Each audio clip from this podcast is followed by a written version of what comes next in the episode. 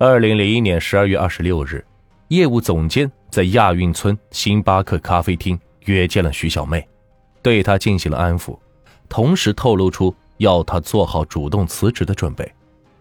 徐小妹一听，傻眼了，自己辛辛苦苦来北京打拼了四年，为了稳固自己主编助理的位置，才委身于周建新，没想到现在周建新玩够了，却要辞退自己。为了能够留在报社继续干下去，徐小妹不厌其烦的给业务总监打电话，但是总监却再也不接电话。徐小妹不甘心，也恨透了周建新。她觉得这一切都是周建新在玩弄权术，欺骗自己。给周建新打电话，周建新也不接。就在周建新暗自庆幸终于可以甩掉徐小妹的纠缠时，徐小妹却在暗中跟踪他。一天晚上，周建新正在单位加班，徐小妹进门坐了下来。徐小妹，你来这里干嘛？周建新问。徐小妹却以一副幽怨的口吻说：“没什么，想你了，我来看看你，找你聊聊。”听徐小妹突然这么客气，周建新脸色都变了。“你到底要干什么？”徐小妹依然很幽怨的说：“你要知道。”我把情感和身体都给了你，你玩弄了我，就想抽身甩了我，斩断情缘就那么容易吗？大不了就摊牌，让单位的所有人都知道咱俩的事情，也让大家知道你到底是个什么玩意儿。现在我怀孕了，你说怎么办吧？话说到这个份上，周建新终于忍耐不住了，他对徐小妹的威胁充满了仇恨。可是他转念一想，如果徐小妹真的怀孕了，那就不好收场了。现在无论如何也不能在单位跟徐小妹翻脸。徐小妹是那种说到做到的人，一旦闹崩了，她可是什么事情都能做得出来。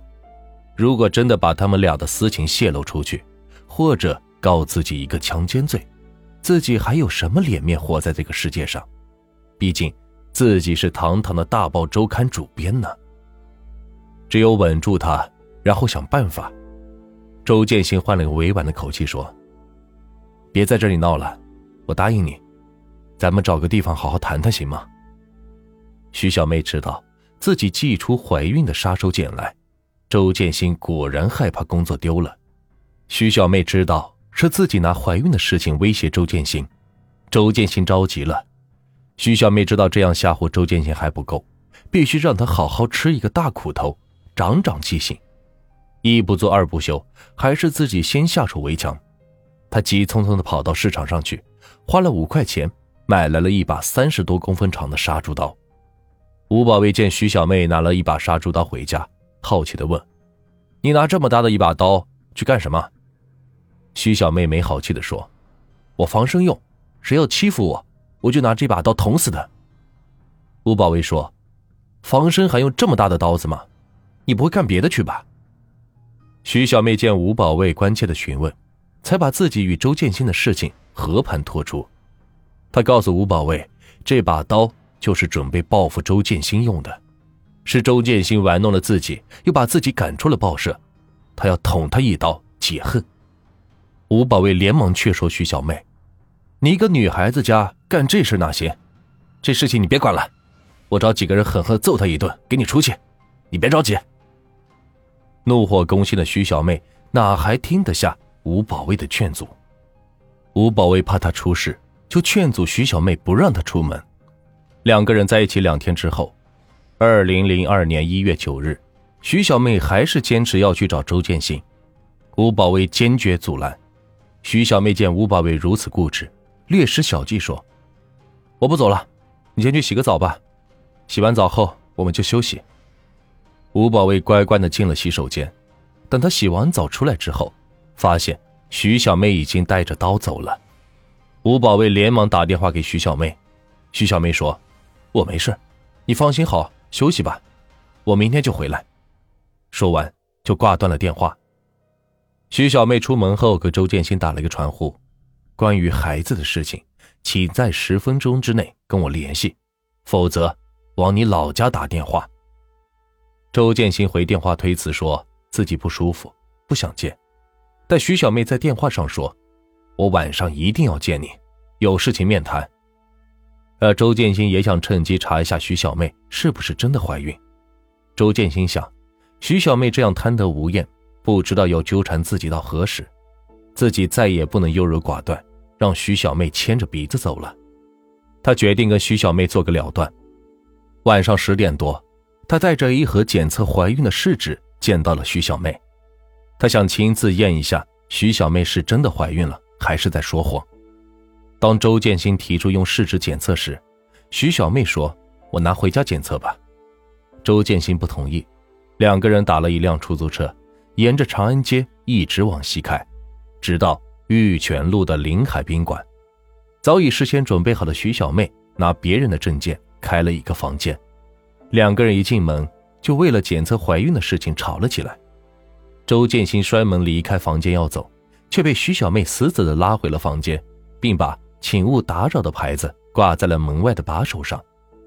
进门后。周建新又一次提出分手，这一次徐小妹出奇的开通：“我理解你现在的位置不错，我也不想影响你的前途，闹出事情对谁都不好。”一番话说到了周建新的心坎里了。周建新以为从此就可以高枕无忧了，最后两个人约定，今后只做好朋友。徐小妹在提出分手之前，要最后深深的爱一次，周建新也答应了。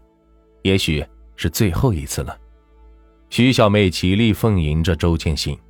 完事后，周建新睡着了，但徐小妹翻来覆去睡不着，一直在考虑自己跟周建新这些日子以来发生的一切。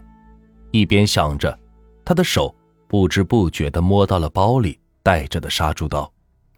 这时候，毫无察觉的周建新去洗手间洗澡，而徐小妹早已经持刀站在了门外。周建新从浴室里刚一出来，他就犹如一头凶狠的母狮，猛地扑了上去。徐小妹把尖刀刺向了周建新的脸上、脖子和胸部，总共有六十多刀。徐小妹一边朝着周建新身上乱刺，一边哭喊着：“你为什么这么逼我？为什么要伤害我？”最后，徐小妹连力气都没有了，才住手。然后，徐小妹到洗手间洗了个澡。把周建新身上的身份证和储蓄卡、手机等物品全部拿走。凌晨三点钟出门打车回了住处。徐小妹找了个垃圾袋，将血衣装好，扔到了一个小区的垃圾桶里，然后到了吴保卫位于朝阳区的住处。晚上六点，吴保卫下班后见徐小妹紧张的在家里坐着，连忙问她昨晚干什么去了。徐小妹骗吴保卫说。我找了几个人把周建新打了，狠狠的出了一口气。吴保卫一听，以为只是教训了一下周建新，估计没多大事情，也就没再继续问下去。两天后，徐小妹找人花钱为自己和吴保卫各办了一个假身份证。徐小妹用吴保卫的照片办理的身份证名字是周建新，然后徐小妹让吴保卫拿着身份证和周建新的银行卡去银行办理了挂失手续。打算一周后把钱取出来，接着又让吴保卫以报社业务总监的名义给自己的传呼机上留下一条信息，造出了已去日本的假象，干扰警方视线。小妹，昨晚一别，我的心情很悲伤。今天你就要去日本了，不知何时才能相见，恕我不能去机场为你送行，望保重身体，经常联系。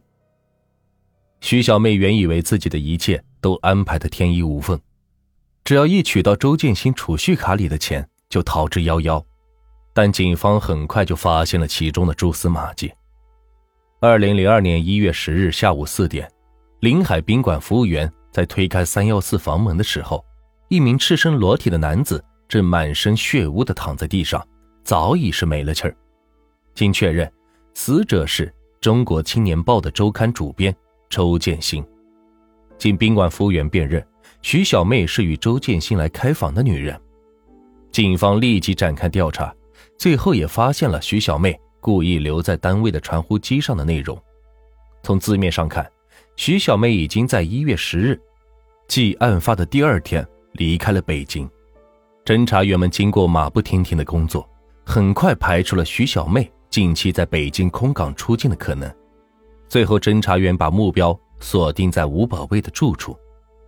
二零零二年一月十六日下午两点，对于徐小妹来说，是一个刻骨铭心的日子。她正坐在吴保卫的家里嗑瓜子，这时候几名警察打开了房门。徐小妹发现来人眼里冷峻、威严的目光，她略微迟疑了一下，便平静地把手伸了过去，一副冰凉的手铐锁住了她本该美丽的人生。二零零三年十二月十八日。在走上刑场的那个瞬间，徐小妹又一次痛哭流涕了。她说：“她很想念家人和孩子，但对于自己亲手制造出的那起骇人听闻的血案，他仍旧冷漠。我恨他，杀死了他，我绝不后悔。”从牙缝中挤出来的这句话，他一直是重复了许多遍。